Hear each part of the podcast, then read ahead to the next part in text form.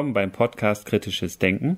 Ich bin Andreas. Und ich bin Philipp. Und bei uns geht es um Wissenschaft. Und wie sie Wissenschaft. Im heutigen Interview sprechen wir mit Nils Güttler. Seine Forschungen bewegen sich an der Schnittstelle von Umwelt- und Wissensgeschichte.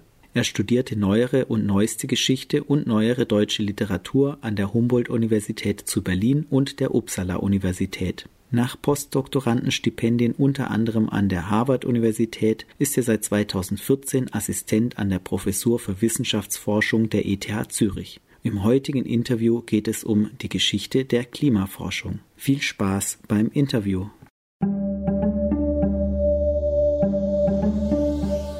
Hallo Nils, willkommen im Kritisches Denken Podcast. Hallo Philipp.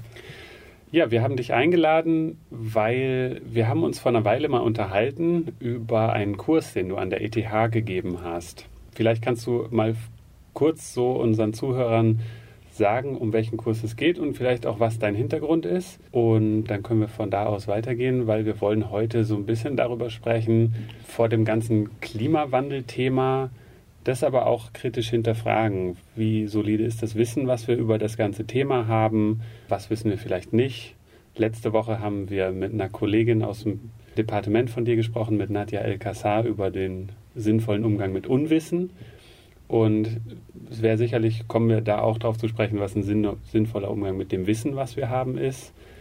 Wir wollen auch sprechen über Greta Thunberg und welche Rolle sie da spielt. Ja, vielleicht magst du einfach mal damit anfangen. Okay, ja, also ich hatte den Kurs, den du erwähnt hattest, der fand im letzten Herbstsemester statt. Er hieß Klima, Gesellschaft, Politik, Wissenschaft. Klima der Obertitel. Es ging also um eine Ge Geschichte der Klimawissenschaften eigentlich. Mhm. Das war im Kern dieses Seminars eigentlich so ähm, das, das Thema. Ich selbst lehre am Degas-Departement der ETH und bin Wissenschaftshistoriker. Also sprich, mich interessieren solche Diskussionen, die du gerade erwähnt hast, eben um Greta, um die Politik der Klimawissenschaften, die momentan halt überall präsent ist, vor allem auch aus historischer Perspektive. Und in dem Seminar ging es letztlich darum zu fragen, was kann eigentlich auch eine historische Perspektive zu diesen aktuellen Diskussionen hinzufügen. Was sehen wir vielleicht auch, wenn wir in die Geschichte gucken, klarer über Probleme oder auch vielleicht ähm, sozusagen wiederkehrende Konstellationen zwischen Wissenschaft, Politik und Gesellschaft, die vielleicht heute auch wieder interessant sind. Mhm. Und ich habe ja erwähnt, Greta Thunberg, du fängst an zu grinsen. Das ist ein Lieblingsthema von dir? Nein, ich, tatsächlich finde ich es momentan, ähm, also es ist für mich gerade eins der, also sicherlich nicht für mich persönlich, sondern für viele Leute sicherlich eins der, der spannendsten und interessantesten Phänomene in dieser öffentlichen Diskussion um Klimawandel, um Klimapolitik. Ähm, und ich bin äh, selber teilweise immer sprachlos, was sie, was sie macht mhm. und, ähm, und, und wie sie das macht. Und mhm. deswegen musste ich, glaube ich, gerade vor allem okay. grinsen. ja, also es ist mhm. wenige Wochen her, am 15. März war das, glaube ich, war auch, wir sind hier in Zürich und da war auch Klimastreik. Mhm. Und die sind auch hier ums ETH-Gebäude gelaufen und den Anfang hat Greta Thunberg gemacht, mhm. indem sie ganz alleine sich vor das schwedische Parlament gesetzt hat, freitags. Oder erst auch, glaube ich, nicht nur freitags, aber dann anschließend immer freitags. Ja, wie schätzt du das ein? Wie siehst du das? Also ich habe keine Kinder, deswegen kann ich da relativ entspannt drüber, äh, drüber sprechen. Also sozusagen die Frage, ob jetzt das Schule schwänzen in Ordnung ist oder nicht, ja. die ist jetzt für mich sozusagen nicht äh, ganz oben auf der Prioritätenliste, würde ich sagen. Aber also was ich wirklich daran interessant finde, ist erstmal natürlich eine Sache, ich glaube, die alle Leute an, an Greta, können wir sie jetzt einfach in Kurzform nennen, äh, an, also die alle Leute an Greta interessant finden, ist sicherlich erstmal also dieser, dieser unbedingte Wille und diese Radikalität, mit der mhm. sie das macht und dass sie sich da eben einmal die Woche vor das Parlament gesetzt hat mit diesem Plakat und das einfach so durchgezogen hat und das nicht, also auch gerade in ihrem Alter, also das jetzt mhm. nicht so eine fixe Idee war, äh, sondern eben diese, eben diese Radikalität auf der einen Seite. Und das andere, was mich persönlich oder was ich daran auch wirklich interessant finde, ist sozusagen diese, die eigentlich Komplexität, mit der sie über dieses Verhältnis von Politik und Wissenschaft spricht also es ist einfach sehr gut durchdacht. Und das interessiert mich als Wissenschaftshistoriker natürlich noch, noch mehr als sozusagen die allgemeine vielleicht so Faszination, die von ihr eben als so einer jungen Aktivistin ausgeht und beides hängt, glaube ich, miteinander zusammen. Ja, ich meine, sie argumentiert ja sehr sachlich, aber du sagst ja auch, also klingt für mich so, immer wenn ich das lese, als würde sie sich auch informieren bei Klimawissenschaftlerinnen, mhm. Klimawissenschaftlern und ist auf der anderen Seite sehr radikal. Das heißt, sie überbrückt quasi wie die Politik, indem sie sagt, ihr seid gescheitert mhm. und wir sollten Panik haben. Mhm. Das ist ein Notfall. Mhm. Und wenn die Politik das nicht macht, dann machen wir das. Mhm. So.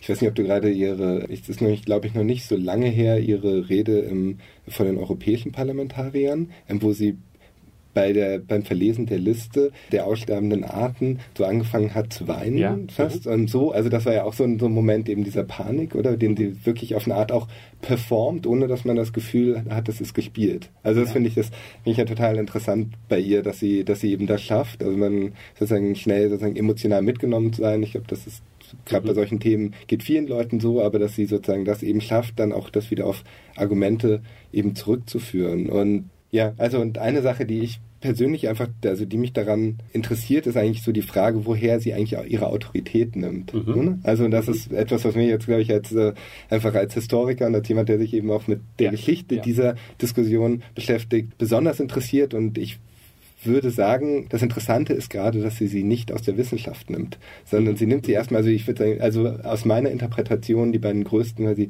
Legitimations Faktoren für sie sind einerseits ihr, äh, ihr jugendliches Alter, also sie mhm. ist 16, sie ist noch eben also vom, auf eine Art von, von der Welt unbescholten und unkorrumpiert. Ja? Mhm. Also sie hat sich ja. noch nicht die Hände schmutzig gemacht. Der andere, zweite Punkt, das auch für mich als Wissenschaftshistoriker interessant ist, die Rolle von Autismus in dieser Geschichte. Also ich weiß nicht, ob du den TED-Talk von ihr gesehen hast in Stockholm.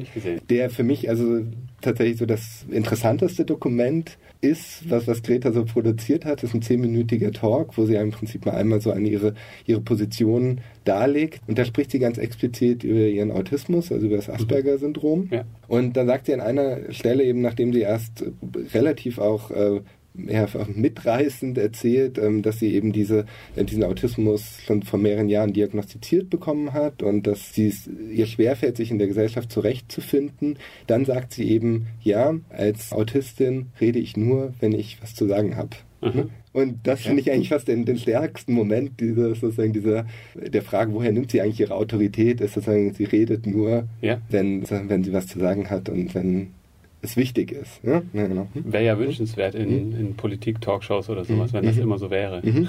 Ja, absolut. Dann wird aber viel geschwiegen werden. ja, ja. Und sie hat jetzt als Thema das Klima, den Klimawandel, oder sie sagt es ja ein bisschen drastischer. Sie sagt nicht Klimawandel, das klingt ein bisschen verharmlos. Sie sagt die Klimakatastrophe ja. oder der Klimanotfall, Emergency. Mhm. Und sie ruft auch dazu auf, in Panik zu verfallen, weil mhm. nur dann scheinbar mhm. die Menschen den nötigen mhm. Drive entwickeln, um überhaupt was zu ändern. Weil wenn man Klima hört, das ist sowas Globales, das ist sowas schwer Greifbares. Und als Otto Normalverbraucher wird es ja dann auch oft mit dem lokalen Wetter verwechselt, mhm. was wirklich, wenn überhaupt, sekundär damit zu tun hat. Mhm. Beim Klima geht es ja wirklich um ein globales Thema. Mhm. Und das ist ein sehr, sehr, sehr komplexes Thema. Mhm. Das werden wahrscheinlich sogar Klimawissenschaftlerinnen so sagen. Da muss man sehr, sehr viel vereinfachen. Mhm. Wer kann überhaupt mit Autorität darüber sprechen, wenn er oder sie sich nicht darüber wirklich auskennt. Und warum kann Greta dann darüber sprechen? Mhm.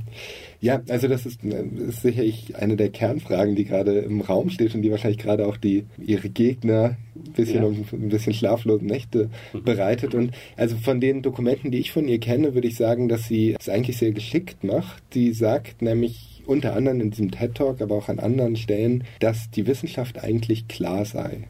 Ne? Also das ist, glaube ich, so eine ihrer, ihrer Grundprämissen, vor mhm. deren Hintergrund sie redet, was eben dazu führt, dass sie sich um diese wissenschaftliche Seite eigentlich keine Gedanken machen muss. Das geht mhm. in diesem erwähnten TED Talk sogar so weit, dass sie an einer Stelle sagt, ja, okay, ihr wird von älteren Leuten empfohlen, ja. sie solle doch Wissenschaftlerin werden. Und dann ja. sagt sie so, nein, das bringt nichts, weil die Wissenschaft ist ja klar, ja. ich werde Aktivistin. Ja. Ne? Also das ist jetzt paraphrasiert, aber ungefähr, mhm. das ist so ihre Aussage und das macht mich natürlich auch als Wissenschaftler fast ein bisschen stutzig, weil man irgendwie denkt, hm, also erstens ist vielleicht die Wissenschaft noch gar nicht so klar, ja. Wie, wie sie ist und zweitens ist es natürlich auch ein bisschen schade, wenn jetzt die, die, die nachkommende Generation, die sich für das Klima interessiert, eben nicht mehr in die Wissenschaft will, sondern in den Aktivismus, aber das kann sich ja erstens, widerspricht sich das vielleicht noch gar nicht so und trotzdem ist es sicherlich in diesem zu dem momentanen Zeitpunkt eine ziemlich gute Strategie. Mhm. Also sich sozusagen auf diese komplexe Frage der Wissenschaft erstmal nicht einzulassen, mhm. sondern sagen, es ist jetzt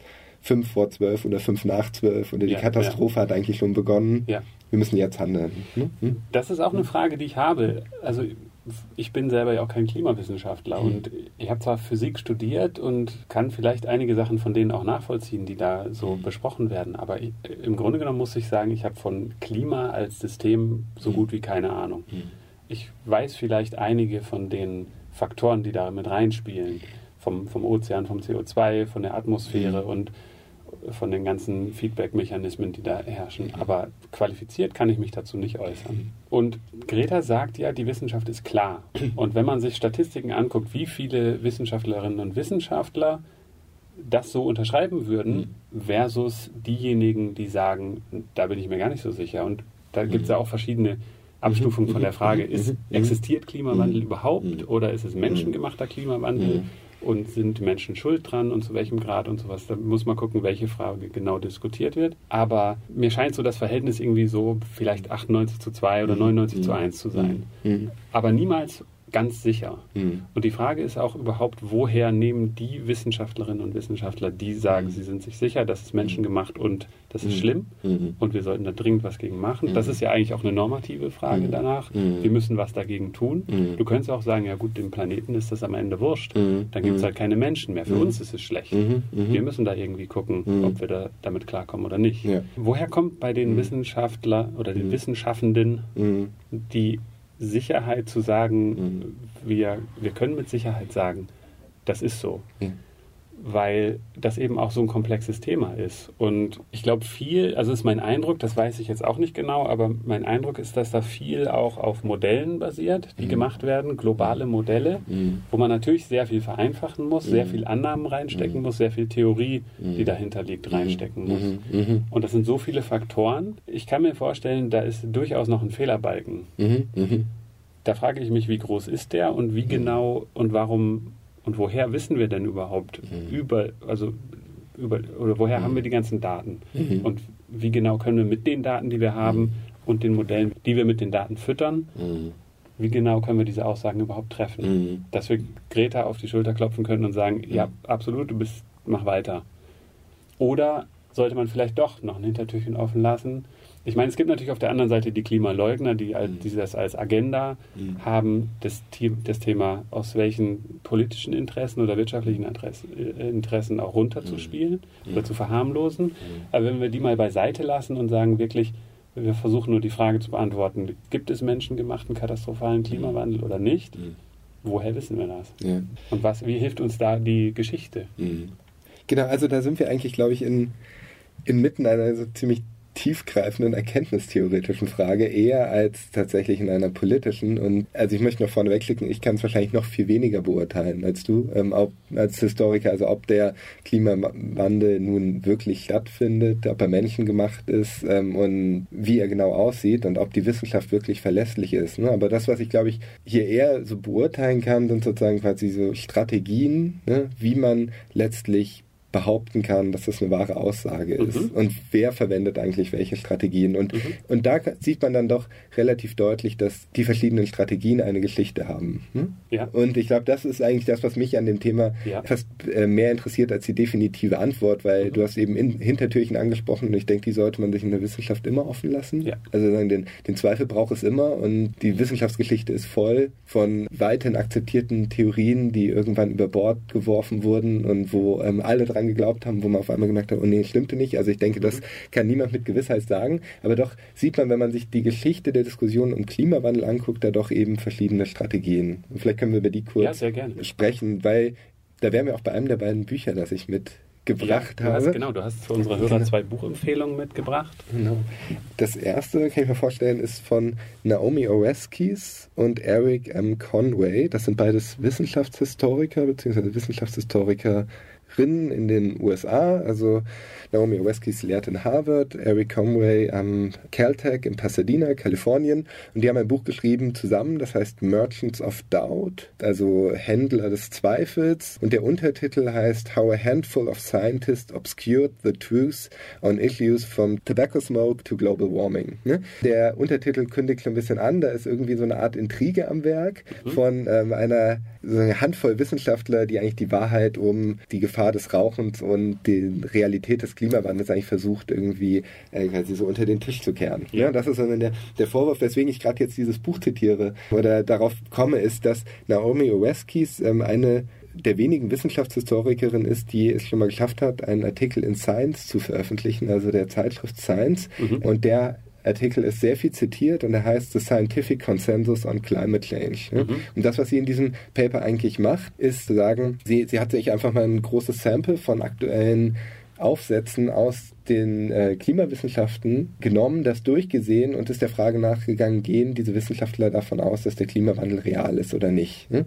Und ihre statistische Auswertung kam dann zu dem Ergebnis, das du eben äh, intuitiv auch direkt genannt hast, ja 99 Prozent der Leute gehen, also der Wissenschaftlerinnen und Wissenschaftler gehen davon aus, dass es eben diesen anthropogen verursachten Klimawandel gibt. Und sie sagt einfach, das ist dadurch eine Realität. Ne? Mhm. Und das Kriterium, das dahinter steckt, für sie ist Peer Review. Ne? Also mhm. sie sagt ja eben, na, die Wissenschaftler kann ja nicht einfach zu einer Zeitschrift gehen und sagen, ich glaube jetzt, der Klimawandel existiert, sondern es ist diese ganze Community dahinter, die eben jede These, jede Detailuntersuchung, jede Beobachtung sozusagen immer kritisch gegenprüft nach dem Zwei-Augen-Prinzip. Also jedes Paper muss von zwei unabhängig voneinander äh, begutachteten Personen eben beurteilt werden. Ähm, Vier-Augen-Prinzip. Genau, nach dem Vier-Augen-Prinzip. Und dieses Verfahren letztlich, also das Peer-Review-Verfahren garantiert eben enorm enorm hohe Qualitätssicherung. Ne? Also laut OSKIs und deswegen ist sozusagen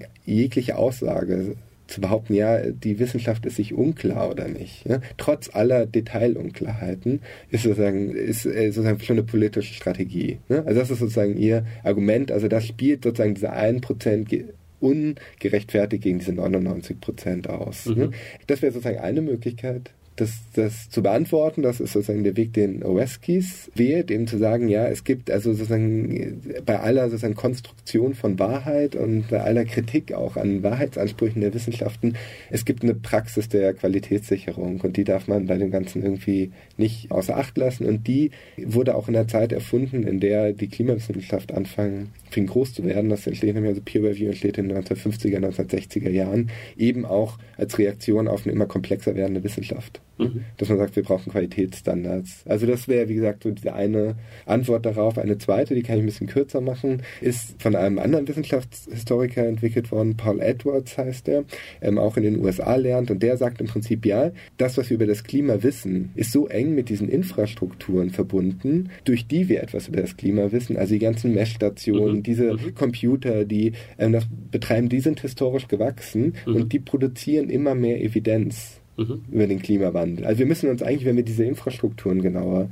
betrachten, ja. eben der eben der sozusagen lokalen Beobachtungsstationen, der der der Supercomputer, ja. der verschiedenen Modelle, dann sieht man, dass sich sozusagen diese Evidenz des Klimawandels historisch wie so anreichert ja. und sozusagen bis immer fein ziselierter wird, bis man irgendwann sagen kann, okay, natürlich ist noch ein Rest Zweifel möglich, natürlich sind diese 1% auch weiterhin real und nicht auszuschließen, aber trotzdem kann man nicht mehr leugnen, dass diese Riesenmaschinerie, so nennt er das, Vast Machine heißt das Buch, dass die mittlerweile eine so hohe Evidenz erzeugt, dass man ähm, eigentlich diese Frage letztlich nicht mehr stellen kann. Ne? Das also anzweifeln kann. Genau, anzweifeln das, kann. Mhm. Und, und ist es da nicht auch wichtig, dass man also man kann ja Evidenz sammeln, so viel man will und mhm. einen riesen Haufen davon, wenn mhm. das alles aus derselben Richtung kommt. Mhm dann mhm. kann es ja mhm. alles systematische mhm. Fehler beinhalten. Mhm. Wenn man jetzt zum Beispiel vier Milliarden Eisbohrkerne aus der Antarktis holt und immer die gleiche Art von Evidenz und auf die gleiche Messmethodik gestützt auswertet. Aber die Idee ist ja auch doch, dass man sich von ganz unterschiedlichen Winkeln an das Thema annähert. Ja. Und wenn dann immer dieselbe oder eine ähnliche Antwort rauskommt, dann ja. wird es halt immer wahrscheinlicher, ja.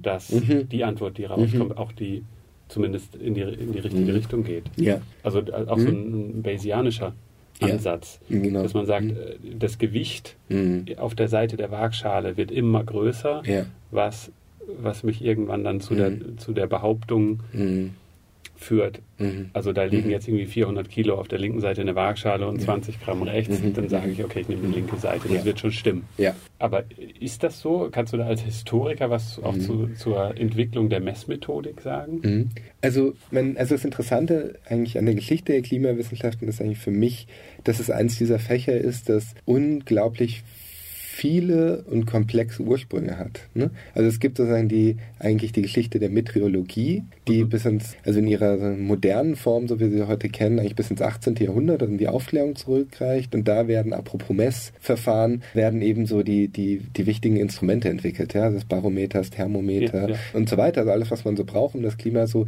zu vermessen. Und das wird mit dem Anspruch einer immer genaueren Messmethode im Prinzip entwickelt. Und im 19. Jahrhundert wird eigentlich dieses Messsystem dann global. Ne? Das hat mit so bestimmten Wissenschaftsstilen des 19. Jahrhunderts zu tun, also allen voran in dieser verteilten Beobachternetzwerke, wie wir mhm. sie von Alexander von Humboldt vor allem kennen. Mhm. Also diese Humboldtian Science nennt man auch das. Also man versucht dann physikalische Phänomene im Raum, über den Raum verteilt zu beobachten und das möglichst genau. Ne? Mhm. Und das ist sozusagen, und das führt dann eigentlich so in diese manchmal moderne Klima- und Atmosphärenwissenschaften quasi des 20. Mhm. Jahrhunderts hinein. Mhm. Ne? Das ist sozusagen so ein, ein Ursprung, aber du hast ja eben auch diese Eisbohrkerne erwähnt. Ja? Also es gibt natürlich ganz viele so kleine Fächer, die ähm, auch heute Klimawissenschaften betreiben. Also ja. Geologie wäre natürlich so ein Glaziologie vor allem wäre so ja. natürlich so ein, ein wichtiges Feld, das entwickelt sich natürlich erstmal vollkommen unabhängig von Klimawissenschaften. Ne? Und irgendwann merkt man, oh,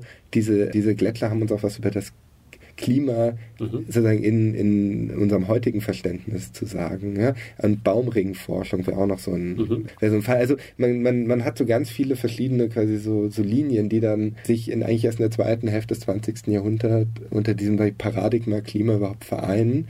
Und ich würde dir da total zustimmen, dass man quasi also diese Multiperspektivität sicherlich auch ein starkes Argument ist dafür zu sagen, ja. die Wissenschaft ist da schon an was dran. Ja. Und das ist ja. sozusagen nicht einfach, es gibt jetzt nicht nur einen Drang der Klimawissenschaften, der so dominant geworden ist, dass er sozusagen Evidenz produziert, sondern die mhm. kommt von ganz unterschiedlichen Seiten. Und das ist natürlich auch das Interessante, dass man diese verschiedenen Perspektiven überhaupt skalierbar machen muss erstmal und quasi auch zusammen, also mhm. so standardisieren muss, dass man überhaupt über das Gleiche redet. Ja, ja. ja.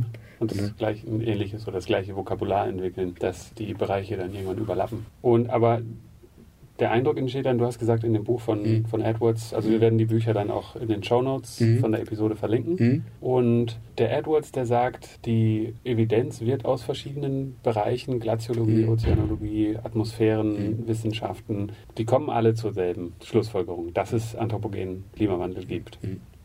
Das ist schon jetzt der Fall. Der sagt das Gleiche wie was jetzt durch Peer Review in den Wissenschaften. Sein Argument ist wissenschaftshistorisch noch ein bisschen komplexer, weil er sich eben noch sehr viel stärker für diese eben Infrastrukturen des Wissens interessiert. Also er interessiert sich gar nicht so sehr für diese verschiedenen einzelnen Fächer, sozusagen, die wir jetzt gerade hatten, oder die einzelnen Disziplinen. Er interessiert sich eigentlich vor allem dann für diese große, sozusagen, Datenmaschinerie, die so, in, mhm. so ab den 1560er, 1950er, 1960er Jahren anläuft und die dann eben diese, auch die Daten aus diesen unterschiedlichen Bereichen anfängt zu standardisieren erst und dann eben in Modelle einspeist und darüber sozusagen immer, äh, immer größer wird. Ne? Aber, mhm. aber da ist das irgendwie implizit dann natürlich auch schon mit drin, weil diese Daten kommen eben aus ganz unterschiedlichen Bereichen mhm. und werden dann quasi so gleich gemacht. Und der sagt also in seinem dem Vorwort zu seinem Buch, ich kann es persönlich natürlich auch nicht sagen, ne? aber es ist für ihn ist es ganz klar, dass der anthropogene Klimawandel real ist. Mhm. Ähm, Und ihn interessiert eigentlich eher sozusagen, wie eigentlich diese Realität geschaffen wurde. Ja? Also sozusagen, er, er guckt sozusagen auf diesen, diesen Unterbau letztlich, der oft verborgen bleibt in, den, ähm, in der öffentlichen Wahrnehmung, eben was das eben für eine riesige, komplexe Infrastruktur ist, die sozusagen ähm, ja. für die Klimawissenschaften notwendig ist. Ja. Also was hm? ich mich auch immer frage, wenn man darüber spricht, Klimawandel, dann schaut man ja meistens auch wirklich historische Zeiträume an. Mhm, und dann, mhm, dann mhm. reicht es nicht, bis wenige hundert Jahre zurückzugehen, sondern es gibt ja, die Erde hat verschiedene Zeitalter durchgemacht, da, da hat das Klima sonst welche Kapriolen geschlagen. Ja. Und da kommt ja dann auch manchmal von den Klimaleugnern so kommen dann Argumente wie, ja, es hat es in der Erde immer schon gegeben, ja. irgendwie Supervulkanausbrüche, CO2-Level waren schon viel höher als heute, ja. solche Dinge und, und Massenaussterben, das hat es mhm. auch immer schon gegeben. Da weiß ich auch nicht, da habe ich heute beim Mittagessen mit einem Kollegen drüber diskutiert, wie, woher wissen wir eigentlich genau, dass wir jetzt gerade in einem Massensterben uns befinden? Zählt man wirklich Spezies oder zählt man Spezies, die man nicht mehr findet? Mhm. Also wie, woher genau kommen solche Daten, mhm. dass man das mit Sicherheit mhm. sagen kann? Mhm. Ich selber bin eigentlich auch davon überzeugt, dass es anthropogenen Klimawandel gibt und dass es katastrophale Auswirkungen haben wird, ohne wirklich Expertise in irgendeinem mehr oder weniger relevanten, direkt relevanten Fachbereich zu haben ich muss, bin dann ja auch irgendwie angewiesen auf das Wissen von anderen Menschen oder mhm. von wissenschaftlichen Richtungen mhm. und so aus relativ verschiedenen. Mhm. Aber mein Eindruck ist auch, dass die große Mehrzahl von Wissenschaftlern und Wissenschaftlerinnen mhm. aus den verschiedenen Bereichen mhm. alle zu dem gleichen Schluss mhm. kommen. Wobei dann natürlich auch immer so ein bisschen die Alarmglocke angeht, ja, das hat es auch in der Vergangenheit immer wieder gegeben. Yeah. Die, die Ether-Hypothese oder sowas. Yeah. Da sind Leute einfach falsche Ideen aufgesetzt. Und zwar auch nehme ich mal an, aus verschiedenen mhm. Richtungen kommt. Ja. Die waren sich dann auch relativ sicher. Ja. Aber nochmal zurück ja. zu, der, zu den mhm. historischen mhm. Zeitausdehnungen. Mhm. So die, diese ganzen Messbojen und mhm. Netzwerke an Sensoren und mhm. sowas, das gibt es ja jetzt noch nicht so arg lang. Natürlich kann man in der Antarktis Kilometer tief bohren und da hat dann natürlich Ablagerungen von vor ganz vielen Millionen Jahren. Auf der anderen Seite ist es ja dann auch relativ häufig implizites Wissen, weil natürlich können wir messen, woraus jetzt wie viel CO2 in diesen Eisbohrkernen sind. Ja. Aber ich muss dann ja auch annehmen, dass das CO2 da jetzt im Wasser gebunden bleibt und sonst ja. was. Also ich treffe ja. überall Annahmen mhm. und es ist ja auch immer noch dann eine Frage der Messgenauigkeit. Und die Messgenauigkeit, die nimmt ja stetig zu, wird mhm. immer besser. Mhm. Das heißt aber, wenn man nach hinten schaut, in die Vergangenheit war früher nicht so gut. Mhm. Und wird da der Fehlerbalken größer? Mhm. Ich bewege mich auch sofort außerhalb meines wirklichen Kompetenzbereichs, aber grundsätzlich kann man, denke ich, schon sagen, natürlich, ja. Also ich meine, so als Historiker weiß man ja auch sozusagen, also selbst für die menschlichen Zeiträume, ja, also das sozusagen man kann sich das fast, also wird die Genauigkeit der Erinnerung sozusagen immer nebulöser, wenn man so will. Und man hat sich eigentlich fast wie so ein Trichter, oder? Also so am Anfang man, sieht man noch relativ scharf und dann wird das irgendwann einfach sehr breit. So ist es sicherlich auch irgendwie bei der Klimawissenschaft auf jeden Fall. Ich meine, ich meine, zwei Dinge, die ich jetzt einfach darauf eigentlich nur so aus historischer Perspektive entgegnen würde, ja, oder beziehungsweise oder anmerken würde, ist, dass es ja allein schon für den Zeitraum, über den wir relativ gute Dokumentationen haben, ne, nachweislich Veränderungen gegeben hat, die auch nachweislich durch Menschen verursacht wurden. Ne? Also ich meine, das eine, weil du gerade das Artensterben angemerkt hast, also ich habe eigentlich ursprünglich mal über Botanikgeschichte promoviert, also Botanik okay. im 19. Jahrhundert und mhm. Pflanzengeografie ist also, also das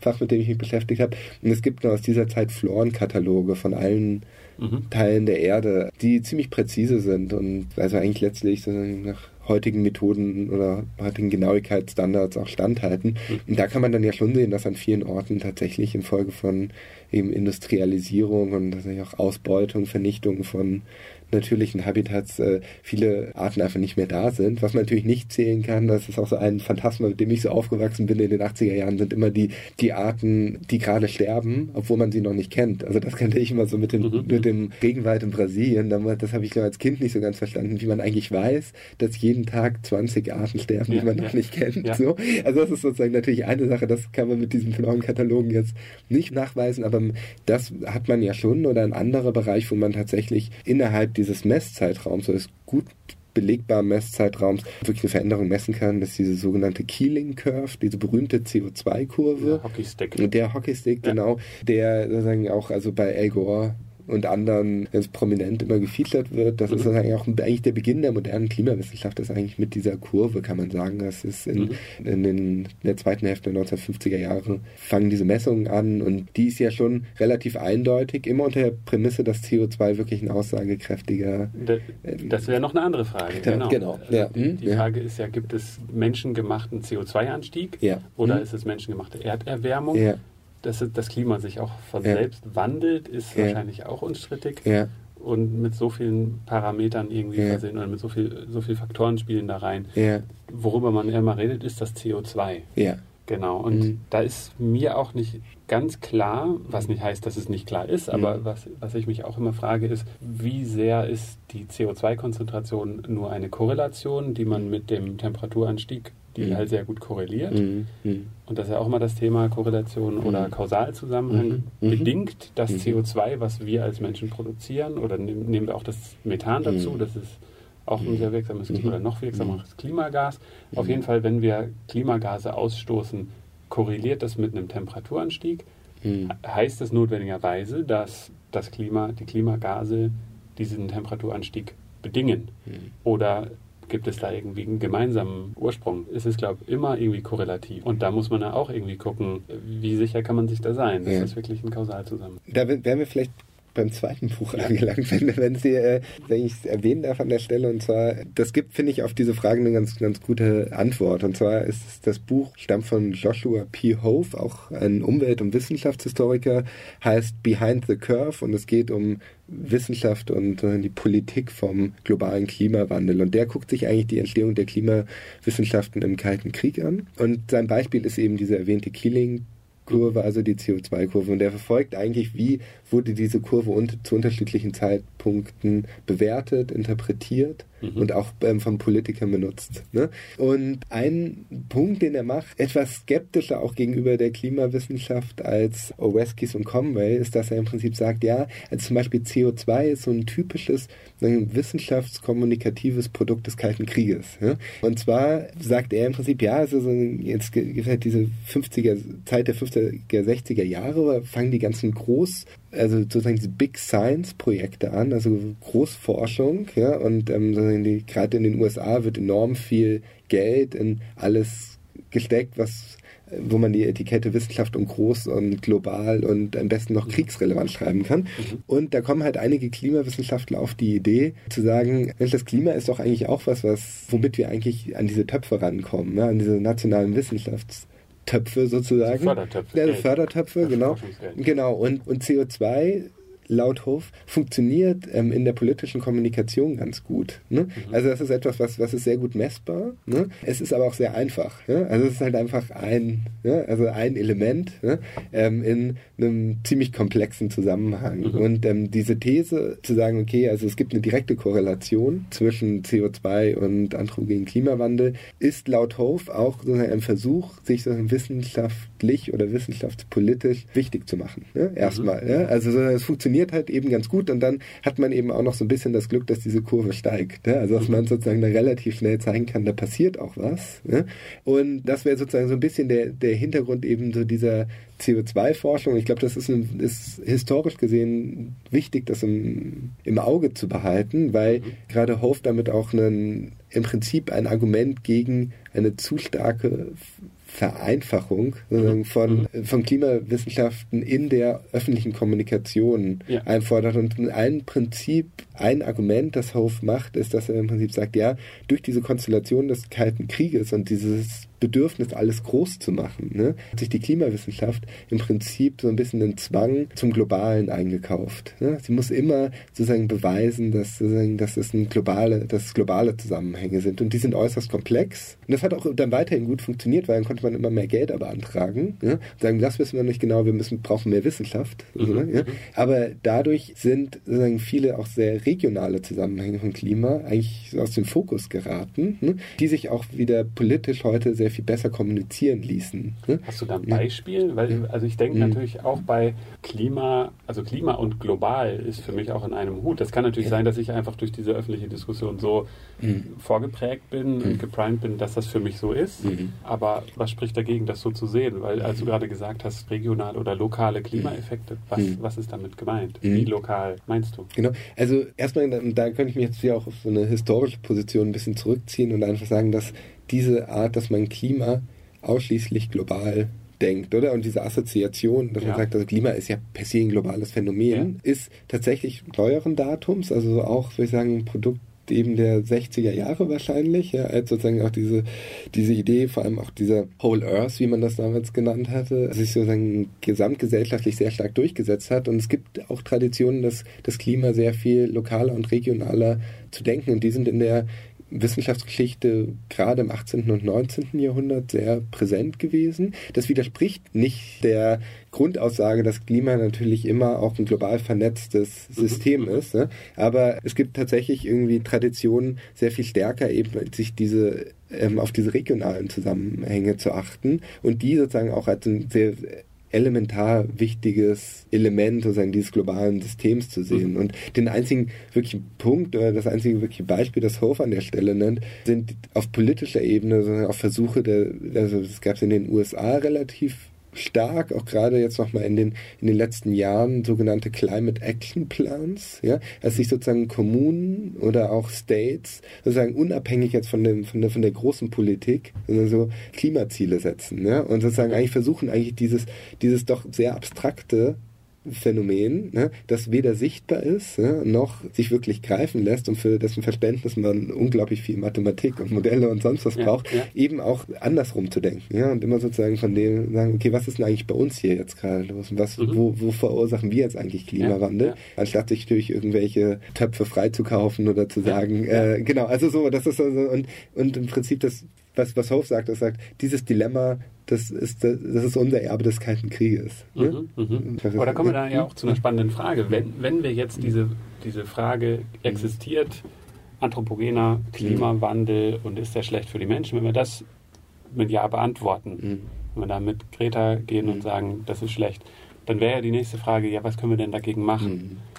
Und das ist ja auch eine sehr politische Frage. Und da hast du gerade gesagt, ja, ein Ansatz wäre, vielleicht zu sagen, ja, man, man bräuchte irgendwie eine Weltregierung, die dann sagt von oben herab, so machen wir das jetzt und mhm jetzt produzieren wir ab heute kein mhm. CO2 mehr. Wer mhm. CO2 ein einziges Molekül noch ausatmet, wird gehängt. Mhm. So, dann gibt es uns am nächsten Tag nicht mehr. Mhm. mhm. Drastisch formuliert. Aber man könnte natürlich sagen, so top-down werden Klimaziele diktiert weltweit. Man kann aber natürlich den anderen Ansatz gehen und sagen, ja, wir, wir können nicht entscheiden, mhm. wie viele Autos in Indien und China gekauft werden, verkauft werden, benutzt werden und mit Kraftstoff betankt werden. Da habe ich keinen Einfluss drauf. Das ist faktisch so. Also blende ich das aus und sage, ja, was ist denn überhaupt in meinem Einflussbereich. Mhm. Was kann ich denn ändern? Ich kann mich lokal in der Lokalpolitik oder in der mhm. lokalen Wirtschaft oder sowas engagieren. Mhm. Ich kann das vielleicht auch ein bisschen größer machen oder so, wie Greta Thunberg das getan hat. Mhm. Streiken. Ich meine, sie hat es wahrscheinlich nicht geplant, aber es ist jetzt eine weltweite Bewegung. Mhm. Aktivismus, also die Leute wieder auf die Straße zu bringen, um politischen Druck auszuüben.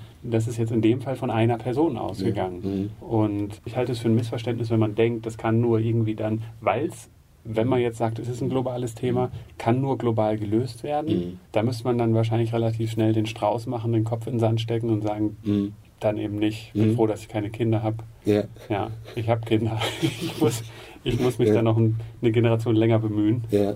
Von daher, ich glaube eben, das ist ein Missverständnis zu sagen, mhm. das kann nur global gelöst werden, sondern ich denke, jeder sollte das tun, was wenn man die Frage mit Ja beantwortet, was in seinem oder ihrem Einflussbereich yeah. steht. Absolut, also das würde ich sozusagen auf einer politischen Ebene total unterschreiben sofort. Und also was ja in Greta auch eigentlich ganz schön ist, dass man sieht, das funktioniert auch sozusagen beides gleichzeitig. Ne? Also es ist ja erstmal ein enorm, also quasi lokales oder regionales Protest, oder? Ich meine, das heißt ja auch irgendwie so Skölstreik oder irgendwas. Ja, ne? ja, ja. Also es ist wirklich erstmal eine sehr, sehr schwedische Sache. Und gleichzeitig funktioniert das über bestimmte Personen eben wie Greta, die so eine gewisse Konsensfähigkeit haben, dann auf einmal dann auch, auch äh, ja, zumindest erstmal kontinental, ja, sehr schnell. Und, und ich glaube, da ist es in unserer Zeit, ich meine, mit Informationsmedien und so weiter geht das natürlich mhm. dann auch total fix. Das wäre sicherlich die politische antworten, das würde ich auch sofort unterstreichen. Und ich glaube, da ist auch tatsächlich noch sehr viel Spielraum, weil man sich dann natürlich auf einmal wirklich überlegen muss, okay, was, also das ist nochmal, finde ich, auch eine andere Form von Verantwortung. Ne?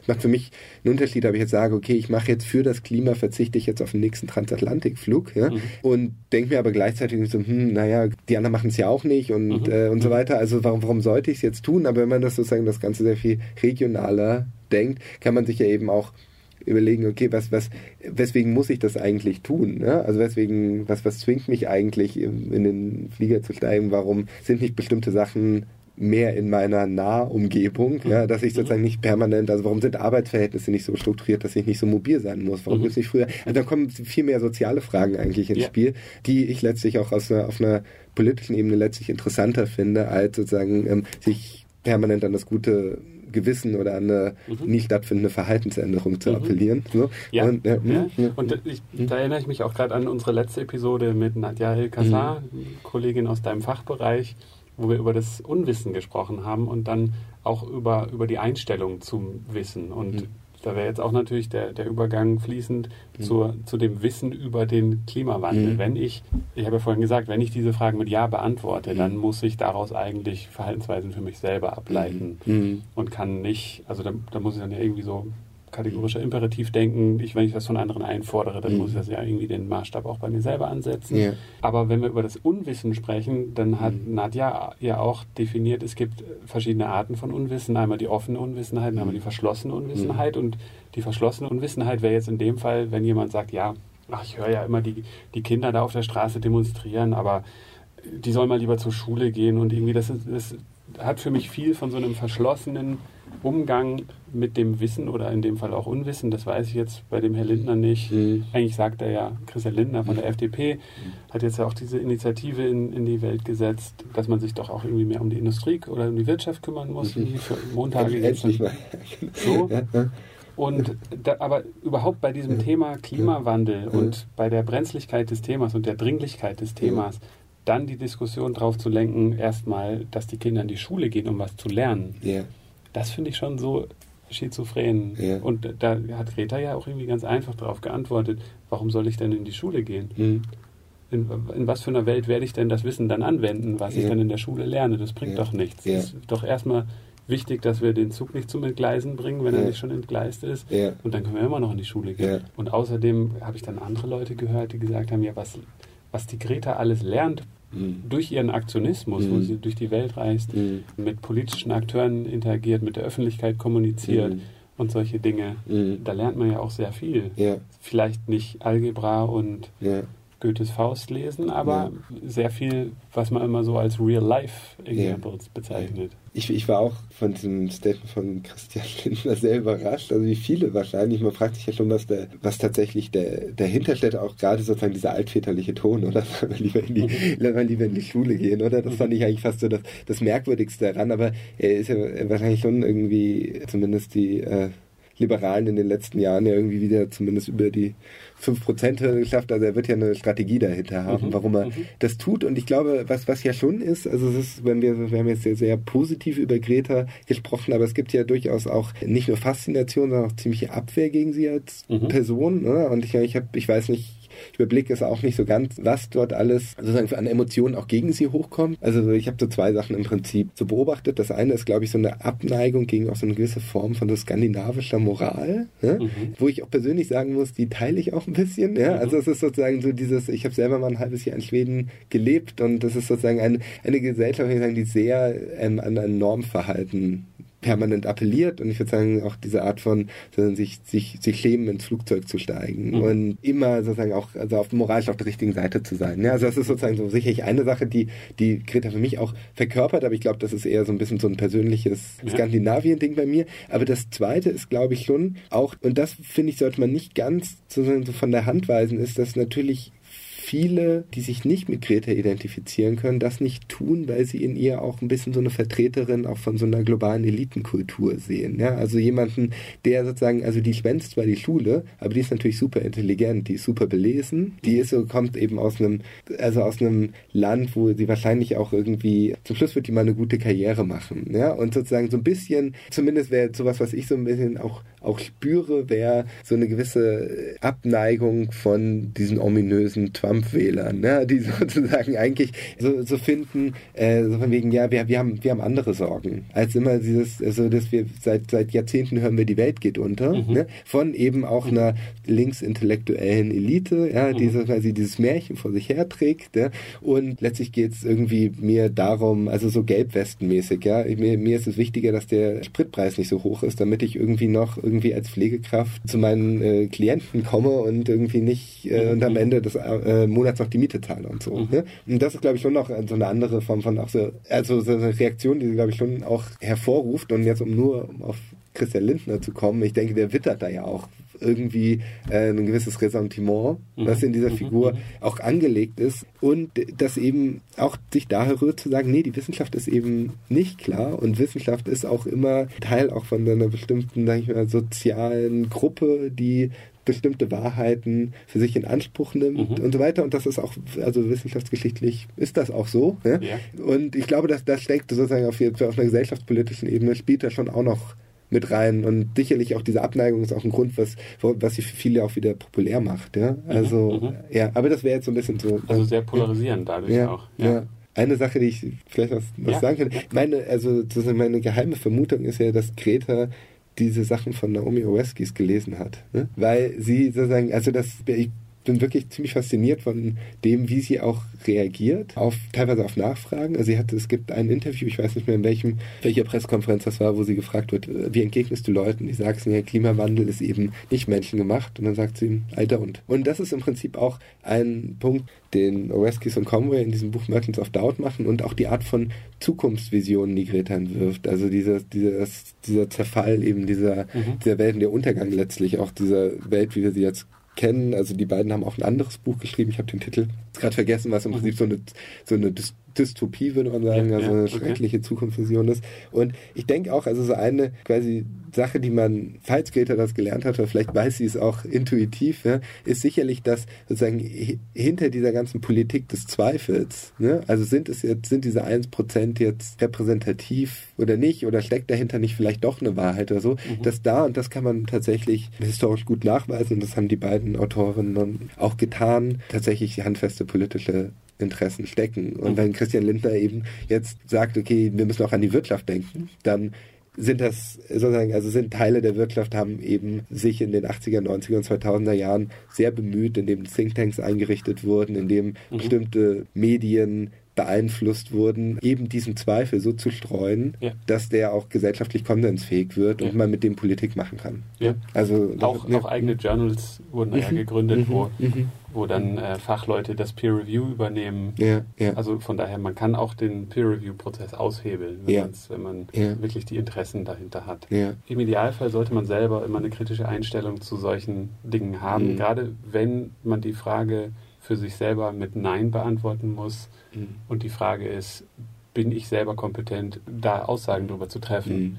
Mhm. Wenn ich mich da auf Fachleute berufen muss, dann muss ich da eigentlich immer eine kritische Einstellung zu haben. Mhm. Aus ganz verschiedenen Gründen. Du hast jetzt ein paar genannt, ob das jetzt politische Agenda mhm. ist oder ob es einfach wirklich Unwissenheit mhm. ist oder mhm. ob es einfach was auch immer dahinter steckt. Man sollte immer kritisch denken so, hast du sonst noch irgendwelche Themen, die du gerne zur Sprache bringen würdest? Ich habe nur noch also eine, aber das ist eher so ein Nachgedanke zu einem Gespräch, das wir eben hatten, eben zu dieser, also Region, dieses regionale Handeln eher, ja, ja? Oder, ja. So, oder dieses räumlich begrenztere Handeln und nicht immer gleich alles global angehen. Ja. Ich habe mich, also was ich mich einfach frage, ist, dass, ob das nicht auch was für Wissenschaft heißt. Weil wir haben jetzt das sehr stark von der politischen Warte aus betrachtet, ja, und da kann man sicherlich, also auf der Ebene Greta auch zustimmen. So, the science is clear oder the science is settled, ja. Mhm. Aber man fragt sich ja schon, ob es nicht noch sozusagen auch wissenschaftlich mehr zu tun gäbe, dass wenn man eben merkt, sozusagen ein, ein Problem ja, dieser letztlich auch, also sozusagen der politischen Durchsetzung einer effektiven Klimapolitik, ja, ist, dass wir letztlich, dass diese regionalen Zusammenhänge oft zu unplausibel werden. Ne? Also vielleicht ist das auch eine Aufgabe für Wissenschaft. Mhm. Also sozusagen da nicht nur in den großen Systemen zu forschen, sondern eben auch sich sozusagen, also also ich weiß gar nicht persönlich, wie das aussehen könnte, ja, aber mhm. sozusagen diesen, diesen, diesen Prozess auch sozusagen stärker zu moderieren oder sich in den auch zu involvieren. Generell wäre es ja auch wünschenswert, das ist mhm. zumindest meine Meinung, wenn Wissenschaft sich stärker auch in diese öffentliche Debatte einmischt. Yeah. Und das sehe ich, da gibt es Glanzlichter, die das sehr offen und mhm. häufig tun und gut. Aber aus meinem direkten Umfeld weiß ich doch, denke ich, kann man sagen, die Mehrzahl von mhm. Wissenschaftlerinnen und Wissenschaftlern sind Vollzeit damit beschäftigt, ihre Forschung zu machen, zu publizieren, vielleicht auch noch Lehre zu machen. Aber die Öffentlichkeitskommunikation, die ja. passiert um zu viele Ecken. Ja. Und wird dann verfälscht. Das ist auch mhm. ein, Problem, was Universitäten haben ja. mit, mit Public Relations. Um zu viele Ecken kommuniziert, als dass Wissenschaftlerinnen und Wissenschaftler direkt mit der Öffentlichkeit kommunizieren. Ja. Da sind natürlich, es gibt Formate, Blogs oder Podcasts oder was auch immer, wo diese direkte Kommunikation passiert. Mhm. Und ich denke, da, da sollte es auch mehr von geben, dass, mhm. dass die Daten oder die Personen, die an der Datenquelle sitzen und die Autorität haben, über diese Daten auch zu sprechen und mhm. die Interpretation davon, ja. dass die auch eine öffentliche Stimme haben. Und dass das nicht dann erstmal durch die Presse gehen muss oder mhm. durch irgendwelche ähm, Public Relations Abteilungen. Also ich würde dem total zustimmen. Ich glaube, dass es quasi nicht nur eine kommunikative Frage ist, ja, also sondern das eigentlich damit verbunden auch nochmal also eine sehr auch tiefergehende Frage zusammenhängen, dass die Frage sozusagen, was, wie politisch darf Wissenschaft mhm. sein und wie mhm. mhm. politisch muss sie auch sein und was ist mhm. eigentlich das, das Bild des Wissenschaftlers im öffentlichen Raum und wie muss sich das jetzt vielleicht auch verändern mhm. in so Zeiten des mhm. Klimawandels, wenn man mal davon ausgeht, dass es ihn gibt. Ne? Ja. Und was ich schon beobachte, also ist, dass es viele Klimawissenschaftler gibt, mittlerweile immer mehr, die sich äußern, auch sehr explizit äußern. Und ich merke das auch in meinen Seminaren, wenn Leute eben aus den Umwelt- und Naturwissenschaften oder aus der Meteorologie und Klimawissenschaften teilnehmen, dass die auch ein Bedürfnis haben, mhm. sich zu äußern. Gleichzeitig gibt es so eine relativ natürliche Grenze und das ist natürlich die Grenze sozusagen des, äh, der fachlichen wissenschaftlichen Kompetenz. Ne? Mhm. Und wenn man sich das wiederum historisch anguckt, also ich meine auch diese Idee vom, vom Wissenschaftler als eine neutrale, objektive Person, mhm. mhm. die hat selbst auch eine Geschichte. Ne? Das ist sozusagen nicht immer so gewesen, beziehungsweise dieses Bild vom Wissenschaftler ist auch nicht unveränderlich. Und ein so ganz interessantes Argument, um nochmal auf eins der beiden Bücher zurückzukommen, das Joshua Hof macht, ist, dass er sagt, also was der Klimawissenschaft letztlich zum Verhängnis wurde, ist, dass sie in den 70er, 80er Jahren nicht begriffen hat, dass Objektivität und Neutralität nicht das gleiche sind. Und sie haben sozusagen immer versucht, beides zu bewahren. Ne? Also ich, ich spitze das jetzt mal ein bisschen zu, aber das ist im Prinzip eine Sache, die er sagt. Also äh, nur vielleicht so als Hintergrund, also objektiv ist einfach letztlich eine Art und Weise, Wissenschaft zu betreiben. Ne? Ja. Also benutzt man zum Beispiel selbstaufzeichnende Verfahren oder interpretiere ich diese Beobachtung? Mhm. Ne? Also das ist, ist eine objektive Beobachtung oder nicht. Neutralität Neutralität ist was anderes. Ne? Neutralität heißt, erstmal ist man sozusagen auch bereit, im wissenschaftlichen Raum, wenn es sein muss, politisch aufzutreten. Mhm. Ne? Mhm. Und das ist, glaube ich, eine Sache, die sich auch, also Klimawissenschaftler ja, ja. und Klimawissenschaftlerinnen jetzt verstärkt fragen müssen. Und ich glaube, das ist auch nochmal wichtig, sich äh, also das auch historisch vor Augen zu halten, dass das, ähm, das ist nichts, was ein für alle Mal festgeschrieben ist. Ne? Ja, ja. Das ist kein, okay. niemand, kein Wissenschaftler ist gezwungen, im wissenschaftlichen Raum immer neutral zu bleiben, mhm. wenn er merkt, ähm, jetzt wird hier ein politisches Spiel gespielt zum Beispiel. Ja. Ne? Also, also wenn, wenn ich objektiv wirklich irgendein Resultat rausbekomme, was, mhm. was klipp und klar eindeutig mhm. und objektiv in dem Sinne, dass ich der Meinung mhm. bin, ich habe es nicht irgendwie subjektiv verfälscht, sondern das ist Fakt, das ist so nah an der Wahrheit dran, ja. wie es eben geht, wie ja. ich das jetzt hinbekommen habe. Ja. Und aus diesem Resultat leitet sich für mich normativ eine mhm. Aussage ab, mhm. dass daraus schlussfolgere ich, ich muss Handlung A in den politischen Raum reinbringen. Weil diese Erkenntnis aus dem, mhm. aus dem wissenschaftlichen Experiment zwingt mich dazu, quasi Haltung zu oder Stellung zu beziehen. Ja klar, ich denke, man, man, sollte, man sollte schon sagen, Politik ist ja schon sehr auf einer auf einer normativen Ebene, mhm. gesellschaftlicher Konsens und so weiter. Aber er sollte ja natürlich auch von der Wissenschaft informiert werden. Mhm. Und das ist schon ja auch die Aufgabe der Wissenschaftlerinnen mhm. und Wissenschaftler, das zu tun. Und man kann, würde ich jetzt auch sagen, Politikerinnen und Politikern nicht abverlangen, dass sie wissenschaftliche Publikationen lesen. Mhm. Da haben sie natürlich dann auch Experten, Gremien für mhm. und so weiter. Mhm. Und ich denke, da wird, im Idealfall wird die Politik auch von der Wissenschaft informiert. Aber da muss man natürlich auch dann je nach Fall danach fragen, wie groß sollte das Gewicht der wissenschaftlichen Aussagen sein mhm. und wie, mhm. wie, stark sollte sie dann die politische Richtung mhm. diktieren ja. oder auch nicht. Und da kommst du mit dem, mit dem Punkt über Neutralität. Ja. Manchmal ist es eben so, da sagt die, jetzt zurück zur Klimawissenschaft, mhm. wenn die Aussage wirklich ist, der Mensch ist dafür verantwortlich, dass der Planet sich erwärmt und wenn das so mhm. weitergeht, können wir in ein paar zig Jahren nicht mehr auf dem Planeten ordentlich leben oder es ja. gibt überall Krieg dann leitet sich daraus zwangsläufig herab, wir müssen da was gegen tun. Ja. So, das, das wäre der Fall. Ja. Und die Objektivität wäre dann auf dem Level, ist es wirklich der Fall, dass der Planet sich aufwärmt? Mhm. Und sind wir dafür verantwortlich? Weil wenn, wenn irgendwas anderes der Grund wäre und wir, mhm. wir sind da gar nicht für verantwortlich, müsste man sich vielleicht trotzdem überlegen, können wir was dagegen tun? Ja. Aber auf einer anderen Ebene. Ja. Und weil du jetzt gerade eben diese ganzen anderen Kommunikationskanäle erwähnt hast, ist ja vielleicht sozusagen hier, also mein Gefühl ist immer, dass auch diese Frage, ist dieser Klimawandel jetzt real oder nicht, natürlich auch ein, ein Teil auch einer politischen Strategie ist, sozusagen diese Frage immer wieder zu stellen und immer wieder in mhm. Zweifel mhm. zu ziehen. Und also eine Möglichkeit für diese neuen Kanäle ist ja auch andere anderes Agenda-Setting zu betreiben. Ja? Also sagen, dass man sagt, okay, man nimmt das jetzt einfach auch mal als gegeben ne? mhm. und überlegt sich vielleicht auch durchaus mit einem politischen Anspruch, ja? wie, wie kann ich jetzt eben andere äh, Forschungen der Klimawissenschaften, die ja unglaublich reich sind, ja? mhm. ähm, so in die Öffentlichkeit bringen, die vielleicht gerade relevanter sind als diese doch jetzt mittlerweile irgendwie ein bisschen durchgekaute Grundsatzfragen. Mhm. Mhm. Ähm, und das ist vielleicht auch ein Potenzial, aber dafür, deswegen meinte ich gerade, das ist nicht eine alleine kommunikative Frage, sondern es mhm. ist auch die Frage, inwieweit ist man bereit, diese Rolle anzunehmen ne? Mhm. und sich eben dann hinzusetzen und durchaus an bestimmten Punkten auch mal zu vereinfachen und mhm. zu polemisieren mhm. und so weiter. Und das ist, glaube ich, äh, und da merke ich schon auch in den, in den Seminaren, dass, dass da doch äh, extrem große Vorbehalte sind. Und die finde ich erstmal auf einer individuellen Ebene total sympathisch, ja? Mhm. dass man eben sagt, nein, man will, also man hat einen hohen Ethos. Ja? ja das ist, ist ja auch wichtig und das will man ja auch niemandem austreiben, aber gleichzeitig ähm, eben auch so ein politisches Gespür zu entwickeln mhm. für die Sachen, die man tut. Ja? Und das ist sicherlich auch was, was man irgendwie, also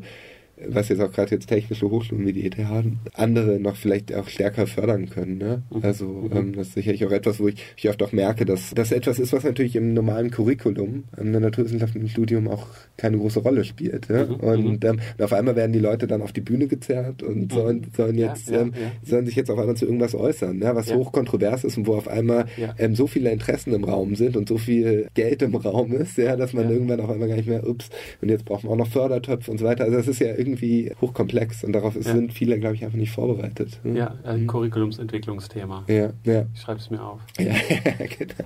Okay. Ja, ja ich denke, also Nils, herzlichen Dank für, für, dies, für das sehr spannende Gespräch. Ich denke, unsere Zuhörer haben einen sehr schönen Überblick auch bekommen, wie die historische Perspektive so eine Debatte, wie sie jetzt in der Öffentlichkeit über den Klimawandel stattfindet, informieren kann und bereichern kann. Ja, ich, äh, vielen Dank für die Einladung. Hat ja. Spaß gemacht. Danke, Nils. Ja, danke.